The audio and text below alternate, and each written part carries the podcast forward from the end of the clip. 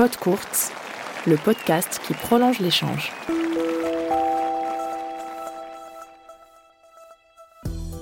Bonjour, c'est Christophe Perron. Dans ce numéro, je vous propose une rencontre avec Gilles Simon. À bientôt 37 ans, le Français est en train d'écrire les dernières pages d'une riche carrière. Avec son franc-parler habituel, il nous raconte le tennis au temps de la crise sanitaire, son rôle au conseil des joueurs ou son amitié avec Félix Auger-Aliassime. Bienvenue dans Pod Courte. Salut Gilles, bah, merci beaucoup euh, d'être avec nous, c'est super sympa. Euh, tu viens de finir ta saison au Challenger de Pau, euh, ça avait l'air d'être compliqué physiquement. comment tu te sens après cette, cette, longue saison, physiquement d'abord et puis, et puis mentalement aussi? Bah, Les deux vont un peu ensemble, hein, parce que physiquement c'est devenu très très dur cette année. Il y a vraiment très peu de matchs que j'ai pu jouer normalement. Euh, et c'est un peu aller en s'empirant en fait au fur et à mesure de, de la saison. Euh, le seul passage où ça allait mieux physiquement, j'ai pas eu beaucoup de réussite sur euh, sur Roland et sur la, la tournée sur gazon où je rejouais bien, je rebougeais bien et j'ai perdu beaucoup de matchs très accrochés parce qu'il y a aussi évidemment un gros problème de de confiance sur les sur les moments importants quand on n'arrive plus à gagner les matchs et donc chaque match en plus où on on peut jouer, on se, met d'autant plus la, pression dessus et ça a été euh, voilà ça a été euh, ça a été une saison euh, franchement pénible à, beaucoup de niveaux. Et mentalement, comment comment as géré du coup cette alternance de, blessures comme tu le disais de, récupération pour arriver pas très en forme? Tu as eu des moments pas, faciles, je crois, avec notamment cette période en, en février où tu as décidé de prendre un peu de recul. En fait, ce sont deux choses différentes. Ce qui est lié au terrain, je suis très à l'aise dessus. C'est-à-dire que bah, il arrive ce qui arrive. J'ai 37 ans. Euh, si ça doit être la fin, à un moment, c'est la fin. J'essaie simplement. Moi, j'adore jouer. Euh, je suis toujours, euh, voilà, quand je regagne deux matchs à Moscou, je suis content, je rejoue bien, je rebouge bien, et ça me fait plaisir. Mais c'est vrai qu'encore une fois, le problème, c'est le ratio. C'est combien de temps passer dans cette zone-là pour combien de temps de passer à à, faire euh, 3000 euh, éducatifs euh, de dos le matin pour essayer d'aller jouer une heure. Mais ça, c'est accepté. Ce qui était dur mentalement, par contre, et parce que c'était beaucoup plus dur pour moi de l'accepter dans ma logique, c'était vraiment toutes les règles liées, euh, toutes les règles liées au Covid, parce que, mais ça, je pense que tout le monde peut le comprendre. Le comprendre, c'est pas lié au, au, terrain en particulier. Alors c'est vrai que la, question de la santé mentale, on en a beaucoup parlé dans, dans le sport et et même, euh, enfin, surtout dans le tennis aussi. Euh, quel est ton avis? Est-ce qu'on en parle plus parce que les langues se délient ou, ou parce que peut-être les, les, sportifs sont, ou les, les tennisman et women sont, sont, moins heureux tout simplement? Pour nous, joueurs de tennis, il faut jamais se plaindre en fait. tu sais, tu peux pas te plaindre quand tu es enfin, l'idée générale, c'est que tu peux pas te plaindre quand tu es joueur de tennis professionnel. Tu vois, tu as, un beau métier, tu gagnes de l'argent, tu trucs. Donc, en gros, tu pas de problème. Il y a Osaka qui a essayé de pointer quelque chose cette année, mais on est passé complètement au travers parce que ça s'est plus transformé en. Bah, c'est un peu le cas, c'est de lui dire euh, euh, oui, bah là, quand tu as envie d'être tranquille, tu voudrais qu'on te laisse tranquille, mais quand tu es bien contente, quand euh, tu vois, les médias te font des pages entières et que tu gagnes des millions grâce à ça, etc., etc. Alors qu'elle pointait pour le coup, sur ce qu'elle pointait, elle pointait quelque chose de très juste parce que la conf de presse, bon, moi j'en ai, je l'ai même marqué dans mon livre, sur la conf de presse après match ou machin, c'est bon voilà.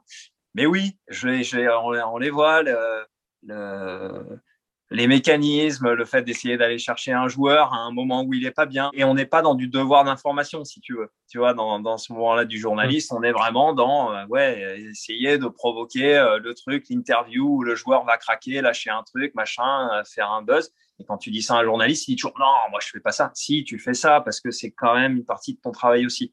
Et, et voilà, as, cette année, je pense qu'on a eu plus le droit d'aborder ce thème-là mais bizarrement parce que les gens ont dû se dire ah ouais, les bulles, euh, tu vois, ils ont dû se dire ça doit être un peu plus dur pour eux d'être enfermés. Donc, si tu veux, tu as eu un peu plus le droit de t'exprimer, tu vois, sur ce truc-là. Alors que dans le fond, tu vois, les bulles, euh, bon, bah, ouais, c'était pas drôle, mais, mais c'est pas ça qui t'affecte le plus. Tu vois, encore une fois, ce qui t'affecte, c'est vraiment. En fait, ce qui t'affecte le plus, c'est les règles inutiles C'est comme tout le monde. C'est la règle euh, pour faire beau, la règle qui t'emmerde, qui ne sert à rien, mais qui est là pour euh, l'image. Et comme nous, on est un sport d'image, eh ben, on en a eu un paquet de règles comme ça. Un paquet de règles où toi, euh, comme tout, comme encore une fois, comme pour tout le monde, chacun a eu plus de contraintes dans son travail, chacun a dû faire plus d'efforts sur certaines choses, mais quasiment dans chaque travail. Je connais très peu de, de personnes que le Covid n'a pas du tout affecté dans, dans leur manière de travailler. Donc, il y a des précautions qu'il faut prendre et qui doivent être prises. Et puis, il y en a d'autres qui sont là pour la com, qui sont là pour l'image, qui sont là pour là, qui se rajoutent à celles qui sont nécessaires et qui étaient un peu, un peu too much.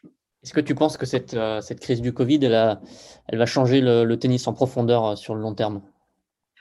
Il y a peut-être un ou deux trucs qui sont accélérés, on va dire. Des choses qui étaient déjà dans les, qui étaient déjà dans les papiers et qui, voilà, c'était la raison pour le faire. Et donc, euh, et donc on y va gaiement, tu vois, le genre le moins de personnes, genre le, le live vocal qui va arriver partout. Quel est ton point de vue par rapport à ça? En, en tant que spectateur, on a un peu l'impression d'un spectacle un peu déshumanisé. Je ne sais pas si en bah, tant que joueur, euh, ça a un impact. Moi je, moi, je me suis exprimé là-dessus, mais après, il faut voir que les jeunes, eux, ils ont grandi un peu plus avec ça, donc ça ne les choque pas. Euh, on a une, une réunion du, du, conseil des joueurs où, euh, où moi, j'ai essayé de mettre en avant quelque chose où, parce qu'ils ils étaient en train de bloquer sur le toilet break, qui, qui est un peu systématique maintenant euh, pour les joueurs qui perdent le. Et moi, je leur ai dit que de mon point de vue, c'est une simple c'est une, euh, c'est une simple conséquence en fait de leurs actions. C'est-à-dire que pour moi, c'est un sujet qui était assez important euh, parce que effectivement, le rythme d'un match est important, même pour un spectateur ou un téléspectateur.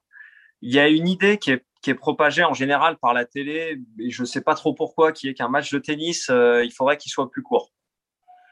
Euh, c'est, il y a beaucoup de personnes qui poussent dans l'ombre pour ce, pour ce projet-là alors qu'on a encore eu des records d'audience sur des matchs très longs en Grand Chelem cette année à Roland, et où, pour le coup, les 25 secondes sur les demi-finales et sur la finale, elles n'ont jamais été respectées.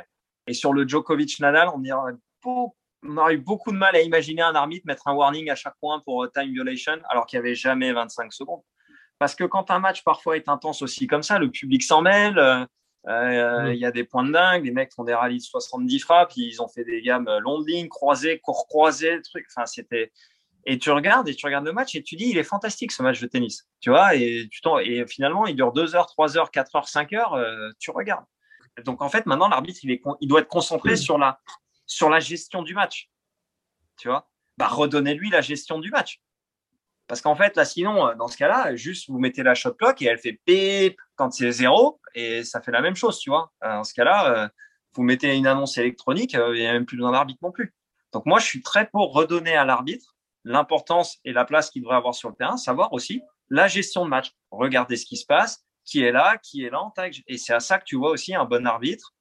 Et pour moi, un arbitre qui te met un warning à 26 secondes, ou tu sais, quand tu es prêt à servir et que ça touche zéro et qu'il te met warning, c'est un mauvais arbitre. Mmh. C'est-à-dire qu'en fait, c'est un robot. Quoi. Euh, par exemple, Roger, ça lui a parlé parce que Roger, c'était un des joueurs qui, a, qui est très rapide, qui avait un rythme très rapide, très stressant sur le terrain, et qui et qui avait aussi milité pour que le jeu s'accélère et qui disait non mais ça c'est pas normal qu'à un moment les mecs puissent prendre une minute trente ou, ou, ou, quand ils arrivent sur le terrain ils sont pas prêts c'est pas normal donc il était vraiment en faveur et on était là quand on a implémenté la règle. Et maintenant on se retrouve nous à râler et à dire parce qu'il a été traumatisé parce qu'à Dubaï il a pris pareil un warning sur un jeu de retour parce qu'il s'est suivi on lui a dit non faut que tu suives le rythme du et il dit et il dit mais attends et là d'un coup je suis arrivé j'ai l'impression que j'avais un stress permanent tout le temps. Et c'est intéressant parce que comme il a beaucoup moins joué avec ses blessures et tout, et qu'il revient et que c'est un joueur qui était vraiment réputé pour être rapide, quand lui te dit non, non, mais là, les gars, ça va trop vite, y a un moment, il faut se détendre, bah, tu dis ouais, les gars, ça va.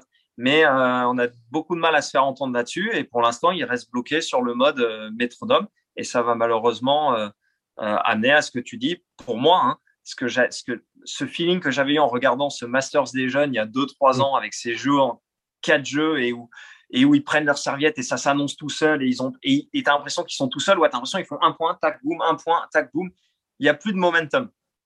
Parmi les, les, les, mesures dont on parle enfin en tout cas les réformes envisagées il y a la question du coaching aussi. Quelle est ton quelle est ton opinion sur cette, euh, cette question? je pense que le coaching c'est un gros changement dans le sport. C'est un changement euh, vraiment drastique. Parce qu'en fait c'est pareil, c'est deux philosophies qui s'affrontent. C'est encore une fois, parce que quand il y avait le coaching, l'idée qu'il y avait derrière, c'était ah, le rêve d'avoir Tony Nadal qui parle, à, tu vois, et qu'on sache ce qu'il dit à Rafa, parce que les, joueurs, les, gens veulent toujours savoir ce qu'ils se disent, ce qu'ils machin, ce qu'ils truc, ils ont l'impression d'une proximité, donc c'est quelque chose qui va vendre, c'est sûr. Euh, par contre, il y a un changement qui est quand même fondamental, c'est que pour moi, l'idée du tennis, c'est deux joueurs qui s'affrontent.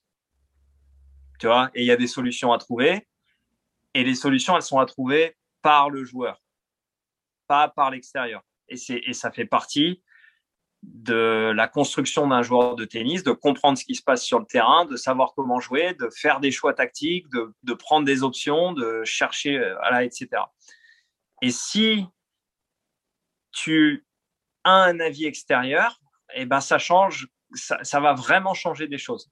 Parce que tu as des joueurs qui ont euh, des capacités d'exécution exceptionnelles, vraiment très fortes. Et si, et si tu les guides, hein, dis, tu me fais ci, tu me fais ça, tu me fais ci, tu me fais ça, et qui sont en mode exécution, qui vont devenir de très grands joueurs, parce qu'ils ont vraiment tout ce qu'il faut en termes de coups, mais qui n'ont pas forcément, qui sentent pas forcément le jeu, le tennis comme d'autres. Tu, penses à qui, par exemple?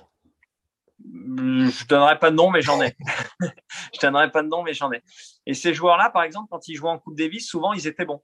Parce que tu as le capitaine tous les deux jeux pour le recentrer, le recalmer. Et même les joueurs qui sont nerveux, sais, des joueurs qui pètent les plombs, qui machin. Quand le mec pète un plomb et qui met 5, 6, 7 jeux à se remettre à, l'endroit, et eh ben c'est 5, 6, 7 jeux qui défilent dans ton sens, ou quand c'est toi qui pètes les plombs, dans le sens de ton adversaire. Quand tu as quelqu'un tous les deux jeux qui peut dire Attends, je viens, on, calme le truc, enfin bref, ça change. Tu en as parlé un petit peu tout à l'heure. Euh, donc, toutes ces questions, j'imagine que vous les abordez au conseil des joueurs. Est-ce que tu peux on ne sait pas trop comment ça se passe, nous raconter un petit peu euh, à quelle fréquence vous vous réunissez, comment, euh, quelle est l'ambiance, euh, voilà. En ce moment, on se réunit beaucoup parce qu'il y a beaucoup, beaucoup de sujets et l'ambiance varie en fonction des sujets. Quels sont les sujets de Discord alors Non, non, c'est pas forcément de Discord, mais c'est que on est, on est dans une structure qui est difficile parce qu'en fait, on est en réaction tout le temps. On n'a pas le temps. Déjà, nous, on a autre chose à faire tu vois, déjà soigner son dos. non, mais tu vois, non, mais c'est important parce que c'est des choses qui se rajoutent. Tu vois, je finis mon match à Bercy et, et qui est un match qui est très dur parce que parce que j'hésitais à le jouer tellement j'avais mal au dos, je me suis défoncé le dos, j'ai jamais perdu un match, on demande 5-1, 40-0 si tu veux. Donc tu finis le match, tu es au bout du bout physiquement, mentalement dans le truc. Et j'ai dû courir à la réunion d'ATP parce que c'était l'élection du candidat européen et qu'il fallait écouter les mecs. Et, et, tu te dis, putain, parfois c'est un peu trop. Et donc sur la fin d'année, ça s'active. Euh, donc il y a des discussions qui sont diverses et variées, parce que c'est, y a vraiment beaucoup de choses à faire. Là, il y avait beaucoup l'Australie, forcément. Euh, tu vois, le programme qui est toujours pas sorti. Euh, il, y a, il y, a, beaucoup de choses. Et puis parfois, bah, il, y a des, il y a des sujets où ça va être le jeu. Voilà, on peut parler de, de ces choses-là, euh, les règles, euh, les annonces électroniques Est-ce qu'on les met sur tous les cours Est-ce qu'on en fait une règle Donc maintenant, c'est une règle. Euh, est-ce qu'on la met aussi sur terre battue, pas sur terre battue euh, Et donc là, tu vas avoir des joueurs qui sont pour, d'autres qui sont contre, d'autres, etc. Et on essaie de se mettre un peu d'accord. Le retour de, de Federer Nadal, ça fait déjà quelques mois, ça, qu'est-ce que ça a changé dans ce conseil euh, pour moi, pas grand-chose, ou en tout cas pas assez. Mais euh, voilà, c'est euh, ah, bah, avant il y avait Novak euh, aussi. À un moment, ils étaient tous les trois là, juste avant. Euh, c'est difficile. Ils peuvent avoir un gros impact sur sur certaines décisions, mais ils aiment pas non plus toujours trop s'imposer aussi. Puis ils sont comme tout le monde, ils ont des sujets qui leur tiennent plus à cœur que d'autres. donc, enfin voilà. Puis à l'intérieur du conseil, pour nous, ça change pas grand-chose en fait. Si tu veux, le, sinon, ça serait plus une, une utilisation parce que c'est sûr que euh, si tu as, euh, si as Roger qui est convaincu de quelque chose et que tu vois qu'on prend une décision et que Roger en est convaincu, et eh ben, autant qu'il en soit le porte-parole parce que tu sais que quand il dit un truc, bon, bah, on, on a un lance-roquette, on s'en sert si tu veux. Tu vois ce que je, tu vois ce que je veux dire? Euh, et d'autres sujets où bah non, où tu vois ça va pas dans leur sens et donc tu vas pas leur demander de porter un truc euh, euh, qui, qui, qui est pas qui est pas dans leur sensibilité et donc euh, voilà. Mais dans l'ensemble c'est très interne, tu vois c'est pour ça on personne n'en entend trop parler parce que c'est c'est c'est vraiment on prend une décision, on essaie d'influencer, de, négocier, puis après la décision elle sort, c'est l'ATP qui la prend si tu veux, tu vois et donc ça sort en truc ATP. Fais partie des, anciens du, circuit, je crois qu'on peut le dire. Quelle est ta, relation avec la, jeune génération? Est-ce que euh, comment ça se passe ce, décalage des années? Est-ce qu'il se sent ou est-ce que tu t'entends bien avec les nouveaux joueurs? Dans l'ensemble, je m'entends bien avec eux. Euh, il y en a que je connais bien, il y en a que je connais pas. En fait, quand je dis dans l'ensemble, c'est pas qu'il y en a avec qui je m'entends pas, c'est qu'il y en a que je connais très peu pour le coup, et il y en a que je connais, je connais plus. Euh, et euh, franchement, non, il n'y a aucun problème parce que moi, j'ai, on est en compétition hein, toujours, mais tu sais, je me sens pas en compétition avec Félix, avec avec Daniel. J'ai l'impression qu'ils ils sont plus proches de l'âge de mon fils que de Félix. Il est quoi Il est de 2000. Ça, mon fils, il est de 2010. Je suis 84. J'ai 16 ans d'écart. Il a 10 ans d'écart avec mon fils. Donc, si tu veux, j'ai, euh, et en plus, pour le coup, euh, c'est des joueurs que j'aime beaucoup. Euh, donc, euh, non, moi, j'aime, moi, j'aime bien. Je trouve que, je trouve qu'ils jouent bien. Je trouve que, euh, je trouve que c'est des bons gars vraiment dans, dans l'ensemble. Et, et non, c'est cool. Justement, je suis content que ce soit eux qui nous mettent dehors finalement. il en faut, il en faut. Justement, avec Félix, je crois que vous avez pas mal échangé. Euh, on peut dire que vous avez une, relation un peu particulière. Tu, le conseilles un petit peu? Comment ça se passe? Euh, Félix, Félix, c'est vraiment quelqu'un que j'adore parce qu'il est, il est tellement, il est tellement gentil, il est tellement bien élevé, il pense tellement, tu vois, il pense tellement toujours au bien tu vois, il a, il est, il a jamais mal intentionné, quoi. Il est toujours euh, positif, il est toujours, euh, c'est incroyable. Il est, il est vraiment incroyable comme ça. Et donc, je lui donne un maximum euh, d'expérience de choses que j'ai vécues pour l'aider dans, dans les situations qu'il rencontre, en dehors quand on est au conseil des joueurs, sur le terrain, parce que parfois il vient avec des questions très honnêtes sur le terrain qui sont très intéressantes. Et, et c'est comme ça qu'on avance. Et, et, encore une fois, je lui parle très, très librement. En fait. Les adversaires sur son jeu Non, non, pas, pas, non, justement, c'est ça qui est intéressant avec lui, pas que de la, pas de la tactique. Il a, il a, il est très bien entouré, Félix. Il, est avec, euh, il est avec Fred euh, Fonton depuis longtemps. Il était avant avec Guillaume Marx, qui était des, des, personnes que je connais très bien, puisque j'ai, avec Guillaume, j'avais vu comme entraîneur à l'INSEP avant. Euh, Fred, j'ai suivi longtemps quand il était avec Jérémy, etc. Donc, c'est des personnes que je connais. Il est, il est très bien entouré. Ils font un super travail. Et, et, je pense que eux, parfois, ils aiment bien, euh, parce que bah, ils parlent pas qu'à moi, hein, ils parlent à plein de gens, et ils ont raison de parler à plein de gens. Ils demandent, ils demandent, ah voilà, moi je suis sur le terrain, je ressens ça. Par exemple, ils disent, moi je trouve ça incroyable. Une fois, il me dit, ah, putain, moi, quand il arrive à 5-4, justement, il faut servir ce fameux jeu où je te dis, je prends du temps. Il me dit, moi j'ai l'impression que tout s'accélère et que j'enchaîne trop vite, alors que je vois qu'avant, Rafa, il prenait euh, trois minutes entre chaque point. Euh, à ce moment-là, mais moi, j'y arrive pas. C'est comme si j'avais envie d'avoir le résultat tout de suite et tout. Tu vois, on parle de ces choses-là. C'est pas du tennis, c'est pas, enfin, c'est pas de la tactique. C'est vraiment de, l'approche, de dire, bah ouais, mais pourquoi? Bah oui, il y a de la précipitation. Oui, c'est exactement ça. Tu veux le résultat. Et il est très bon pour ça parce qu'il se pose les bonnes questions. Et il se dit pas, euh, tu vois, ce que je disais dans mon livre, si je pose une question comme ça, on va me dire, euh, putain, mais non, mais faut pas. Enfin, tu vois, il est vraiment, juste, il se dit, tiens, c'est étonnant, je ressens ça et tout, toi aussi, toi non, toi oui, toi pourquoi tu prends du temps, toi pourquoi ça s'accélère aussi, tu vois, pour juste euh, aller mieux, quoi. Et, je trouve que je trouve qu'il progresse bien là-dedans et qu'il est très mature, en fait, pour son, pour son âge. Quand tu, quand tu auras arrêté ta carrière, qu'est-ce qui va te plus le manquer dans le, dans le tennis de haut niveau? Bah, De le jouer. Non, de le jouer tout simplement parce que j'adore le tennis et c'est déjà, c'est déjà ce qui me manque là sur la fin, si tu veux. C'est-à-dire que je suis sur le terrain. Là, je joue un match contre un jeune, la Leeka, là, à Pau, qui joue très bien et qui, franchement, qui frappe très bien la balle et tout. Mais, mais euh, c'est difficile parce que euh, il faut vraiment arriver à rester très humble quand tu, quand tu joues parce que je, je vois tout. C'est-à-dire que j'arrive plus à courir dessus comme je voudrais, à frapper la balle sans gêne, etc. Mais je vois tout. C'est-à-dire que je vois ce qui fait bien, je vois ce qui fait pas bien, et je vois ce que je devrais faire pour gagner. Et je sais que je l'aurais joué quand je, tu vois, je, le truc, je perds jamais parce que j'ai beau voir à quel point il fait déjà ces trucs-là bien, etc. Je vois aussi déjà les limites. Et là, tu les vois, mais tu n'arrives plus à les exploiter. En fait, c'est ça qui est terrible. J'en parle parfois avec Richard, parce que Richard, euh, c'est pareil. Richard, c'est un ordinateur sur le terrain. Les gens ne le savent pas assez, mais Richard, il, comprend et il sent le jeu, mais comme très très peu de gens. Donc il voit tout.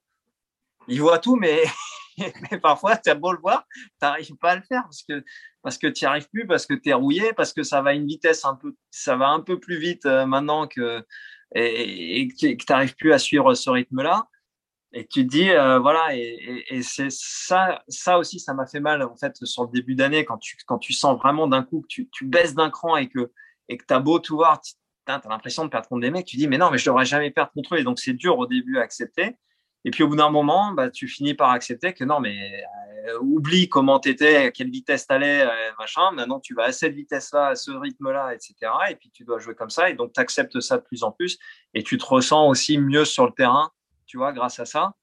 Euh, mais voilà, c'est vrai que pour nous, en plus, c'est un peu frustrant parce que on a joué dans une génération où les mecs, c'était des machines. Euh, et, puis tout d'un coup, bah, tu regardes une, finale à Indian Wells et tu vois Basila Julie contre Cameron Norrie, qui sont deux joueurs très bons, mais tu dis ah putain, mais nous, on n'avait pas cette finale-là quand, on jouait. Juste pour finir, du coup, quelles sont tes intentions là pour, euh, pour cette prochaine saison? Je vais voir comment ça part en début d'année, parce que là, avec le classement, ça devient compliqué. Euh, donc, euh, bah, je vais, je vais forcément, euh, j'ai les, les, six premiers mois qui vont être assez, assez importants et assez décisifs. Donc, je pense que je jouerai forcément au moins jusqu'au gazon, parce que de toute façon, je serais content de retourner aussi une fois sur gazon. c'est une, une, surface que j'aime beaucoup et sur laquelle je veux jouer. J'aurai beaucoup de points qui tomberont aussi encore à, à ce moment-là. Euh, et donc je ferai, bah, je verrai en fait où j'en suis un peu au niveau du, du classement et au niveau de, de, ma forme aussi physique parce que bon, forcément ça va ensemble. Mais là les trois derniers mois j'ai pu faire, euh, j'ai pu faire un, tournoi euh, normalement. Donc euh, c'est sûr qu'à ce rythme-là c'est compliqué. et si jamais j'arrive à me remettre en forme, bah, là ça dépendra des, des, résultats et du classement et de la forme. Mais tu pars pas en te disant c'est ma dernière saison en aucun cas je me, dis qu'il y a de fortes chances que probablement ce soit la dernière saison, mais on ne sait jamais en fait. Je me dis toujours, on ne sait jamais. Parfois, si tu joues bien, euh, si, euh, si ça revient, si d'un coup tu as moins mal, que tu arrives à jouer et que tu es content de jouer, euh, tu peux aussi continuer. Donc, j'ai pas envie de me dire, quoi qu'il arrive, tu vois, c'est la dernière, même si là, si tu me demandes maintenant, alors que depuis l'US Open, j'ai pas, j'ai pas pu faire un match normalement, euh, j'ai envie de te dire, oui, enfin, ça se trouve, ma dernière saison, c'était même là, si tu dans le, dans le truc. Mais euh, je vais, je vais voir. Là, j'ai vrai que j'ai beaucoup de problèmes au niveau du dos. J'arrive plus du tout à, à, faire un match. Quand je fais un match comme à Pau en 3-7, c'est énormément de travail pour arriver sur le terrain. J'avais fait à peine quelques jeux à l'entraînement avant, donc forcément, quand tu arrives à un set partout, je suis fatigué de partout parce que bah, tu plus le rythme non plus. Donc, euh, et j'étais juste content de franchir la ligne d'arrivée. Donc, tu remets les objectifs hein, beaucoup plus bas. tu dis, au moins, j'ai fait un match et je l'ai tenu en entier. Euh, et, mais voilà, faut, faut que ça revienne. Jeu, set et match. C'était Pod Courte, le podcast qui prolonge l'échange.